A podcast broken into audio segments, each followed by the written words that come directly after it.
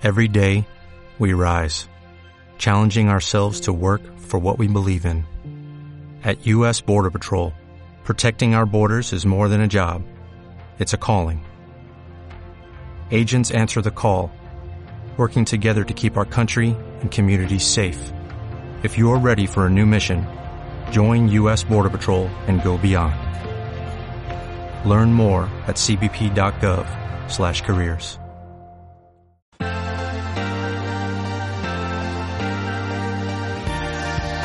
Cierre de mercados. Radio Intereconomía. Fernando La Tienda. Y Luis Mora, que es el director general de Farmamar. Señor Mora, ¿qué tal? Muy buenas tardes. Hola, buenas tardes. Hoy no me he equivocado, ¿eh? Hoy ya lo he dicho bien, director general, que se me, fue, se me fue. Nueve euros y medio, Farmamar. Sí. Tremendo, ha superado los nueve, nueve y medio. Estamos en racha, estamos bien. Estamos haciendo el trabajo, estamos haciendo las cosas bien, las están haciendo ustedes muy bien, ¿eh? Bueno, la verdad que la compañía está en un momento muy bueno. Recientemente, pues hemos anunciado una gran noticia que ha sido la aprobación de urbinectidina para cáncer de pulmón de célula pequeña en Estados Unidos. Esto había sido precedido de, de un acuerdo muy importante con Jazz Pharmaceuticals. Las cuentas del primer trimestre fueron estupendas. Por lo tanto, pues bueno, las cosas van muy bien y estamos muy contentos.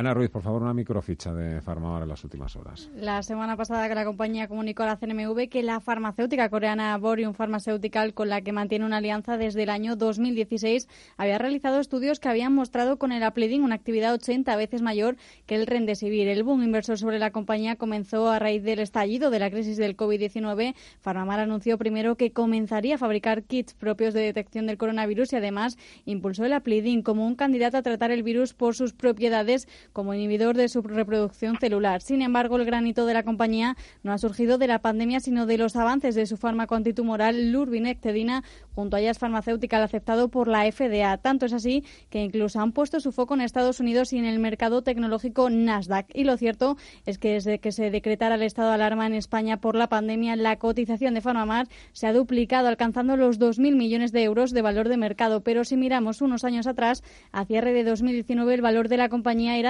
de 795 millones y en 2018 era de 242, por lo que se ha multiplicado por 10 en tan solo dos años. Bueno, eh, evidentemente hay mucho trabajo eh, detrás. Eh, dígame, señor Mora, ¿para ¿cuándo van a convencer ustedes a las autoridades europeas también para que les dejen trabajar con Apridin? Bueno, estamos, estamos manteniendo reuniones con, con la agencia europea y con diferentes agencias para ver cuál es la vía de registro en Estados aquí en, Europa. Perdón. Hay que recordar que en Estados Unidos se ha aprobado por la vía de, en, inglés se dice Priority Review, bajo Accelerate Approval, que la fecha que había puesto la FDA para la opinión era el 16 de agosto y se ha adelantado dos meses. Eh, han ido rapidísimo. Mm, la verdad es que el cáncer de pulmón de célula pequeña es una enfermedad en la cual hacía en segunda línea de tratamiento más de 24 años que no se aprobaba nada y han visto que nuestro producto Lobinectidin ha ofrecido unos resultados realmente muy buenos en fase 2. En Europa, pues estamos hablando con las autoridades para ver cuál es la mejor vía de registro. Hay que recordar que tenemos otro ensayo, ya finalizado el reclutamiento, estamos esperando los datos, que seguramente los tendremos a final de año, que es un ensayo muy grande eh, de registro, pivotal, eh, y probablemente con los dos ensayos juntos, pues si todo va bien, soportará un dossier en Europa.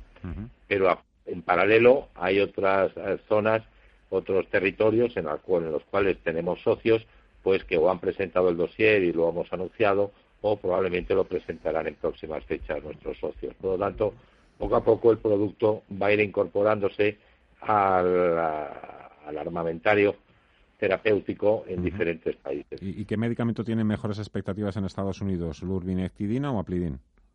Bueno, la urbinectidina es un hecho. La urbinectidina ya no es una expectativa, es un hecho. Mm, hemos cobrado el milestone correspondiente a esta primera fase de la aprobación de 100 millones de dólares y la comercialización está ya casi, casi al caer, de la cual, como hemos anunciado, cobraremos importantes royalties así que es un hecho. Aplidin está en ensayo clínico. Aplidin pues ha demostrado in vitro una actividad realmente muy importante. Lo habíamos, ya lo veníamos diciendo, pero bueno, gracias a que lo ha dicho ahora nuestro socio coreano, pues parece que eh, todo ha saltado, se ha multiplicado, pero eh, han sido cuatro, cinco laboratorios diferentes en diferentes partes del mundo, en Estados Unidos, en España, en Corea del Sur ahora, que han ratificado esa actividad de Aplidin contra el SARS-CoV-2 que ha demostrado que es entre 2.400 y 2.800 veces más potente que, que Remdesivir. Ahora estamos en pruebas en humanos, porque una cosa es la prueba de laboratorio y la prueba en humanos. Estamos haciendo el ensayo en, en, España. Nuestro socio ha anunciado, y lo ponía en la nota de prensa, que va a iniciar un ensayo en Corea del Sur. Y nosotros también estamos ya con toda la maquinaria en marcha para iniciar unos ensayos en eh, Sudamérica para tener suficiente número de pacientes para poder presentar, una vez acabados estos ensayos, un registro. Cuando ustedes descubren Aplidin, eh, ya, se da ya se dan cuenta, entiendo, que es un fármaco muy potente como antiviral. Sí. Ahora mismo lleva COVID-19, ustedes aprovechan precisamente esa situación, pero es algo que todavía genera escepticismo entre una parte de la comunidad inversora. No entre todo el mundo, porque, por ejemplo, ustedes ya tienen ahí también en su capital, tienen importantes eh, gestoras y, fondos de inversión. ¿Por qué cree usted que, hay gente que todavía sigue siendo reticente o escéptica o no se lo termina de creer?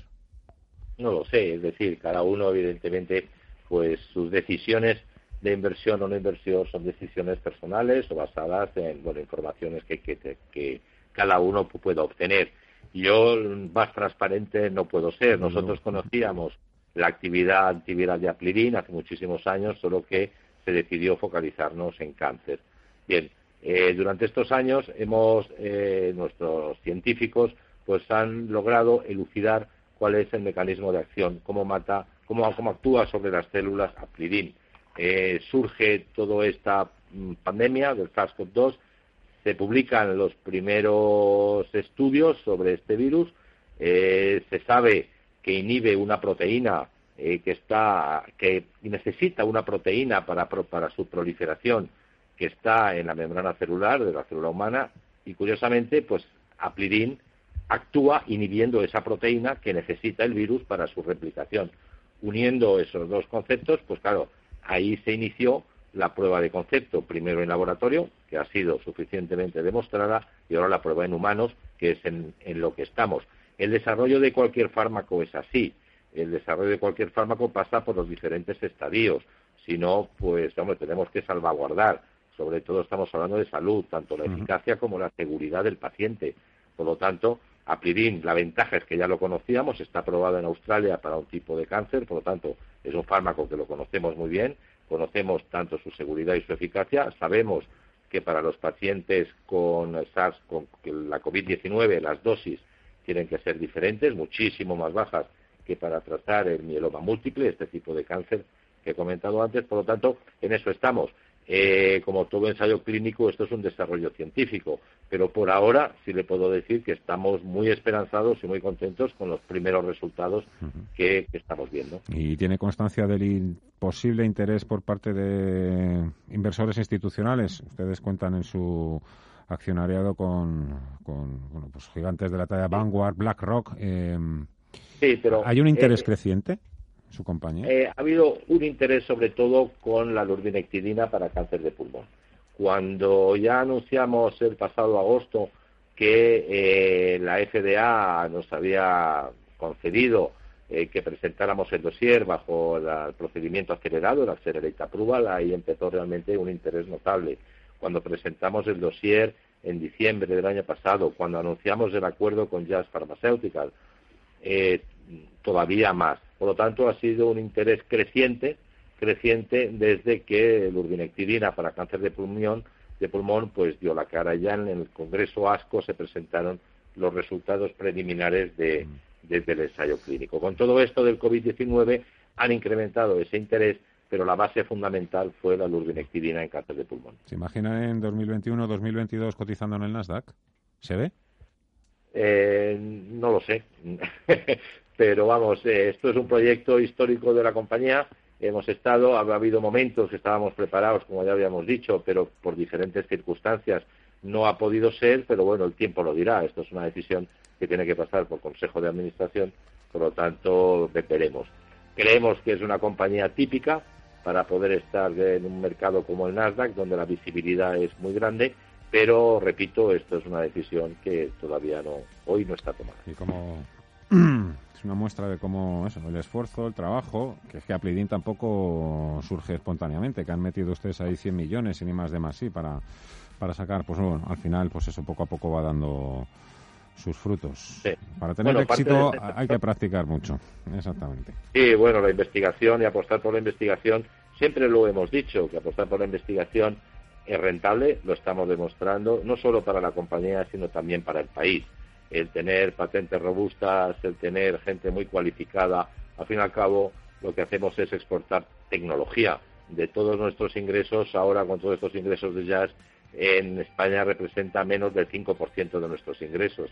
Por lo tanto, eh, hay que considerar que lo que estamos es importando y exportando, sobre todo exportando tecnología y dando a conocer que la investigación española hay que ponerla en valor.